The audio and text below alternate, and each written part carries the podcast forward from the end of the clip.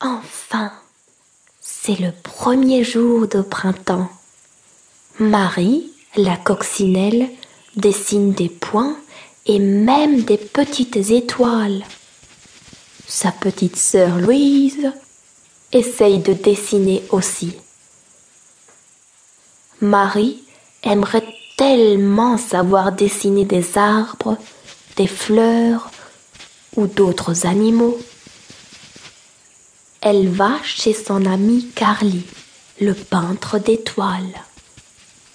Carly, sais-tu dessiner autre chose que, que des étoiles?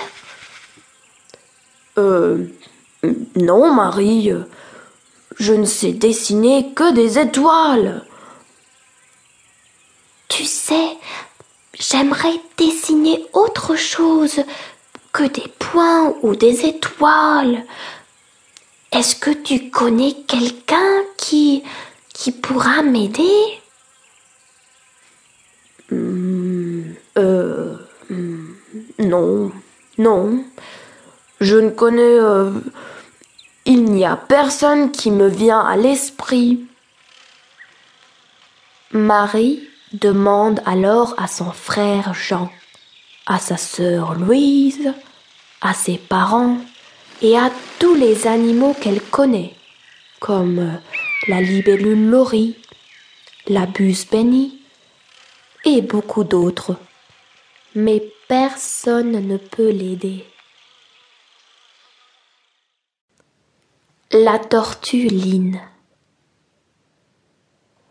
De toutes ces questions, Marie a beaucoup soif. Elle vole vers un étang, s'assoit sur une feuille de nymphéa et boit l'eau fraîche. Line, la tortue, oh, s'est allongée au bord de l'eau et se réjouit du soleil qui lui brille sur le ventre. Coucou, Marie. Euh, j'ai entendu que tu veux apprendre à dessiner? Oui, Lynn, c'est mon plus grand désir, mais personne ne peut m'aider. Ben. Je ne peux pas t'aider, mais. euh, je connais. Dis-moi, qui pourrait m'aider Du calme, du calme. Je connais le fantôme de la forêt, Valburgus. Lui seul pourrait t'aider.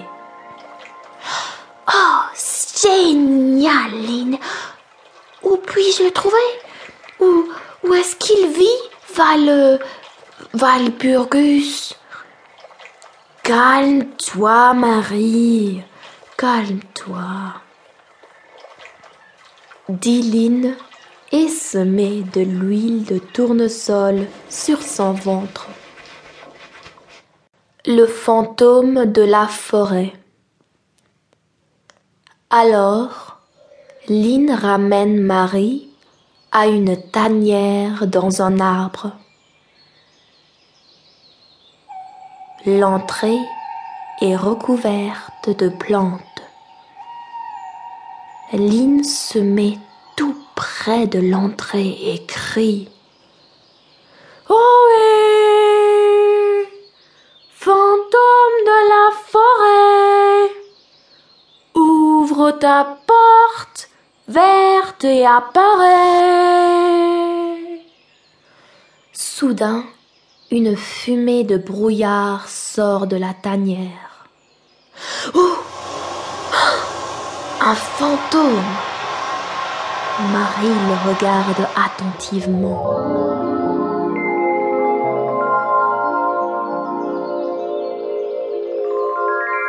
Une racine ressort de son visage. C'est son nez. Ses yeux brillent comme les flammes d'un feu. Et il a les oreilles d'une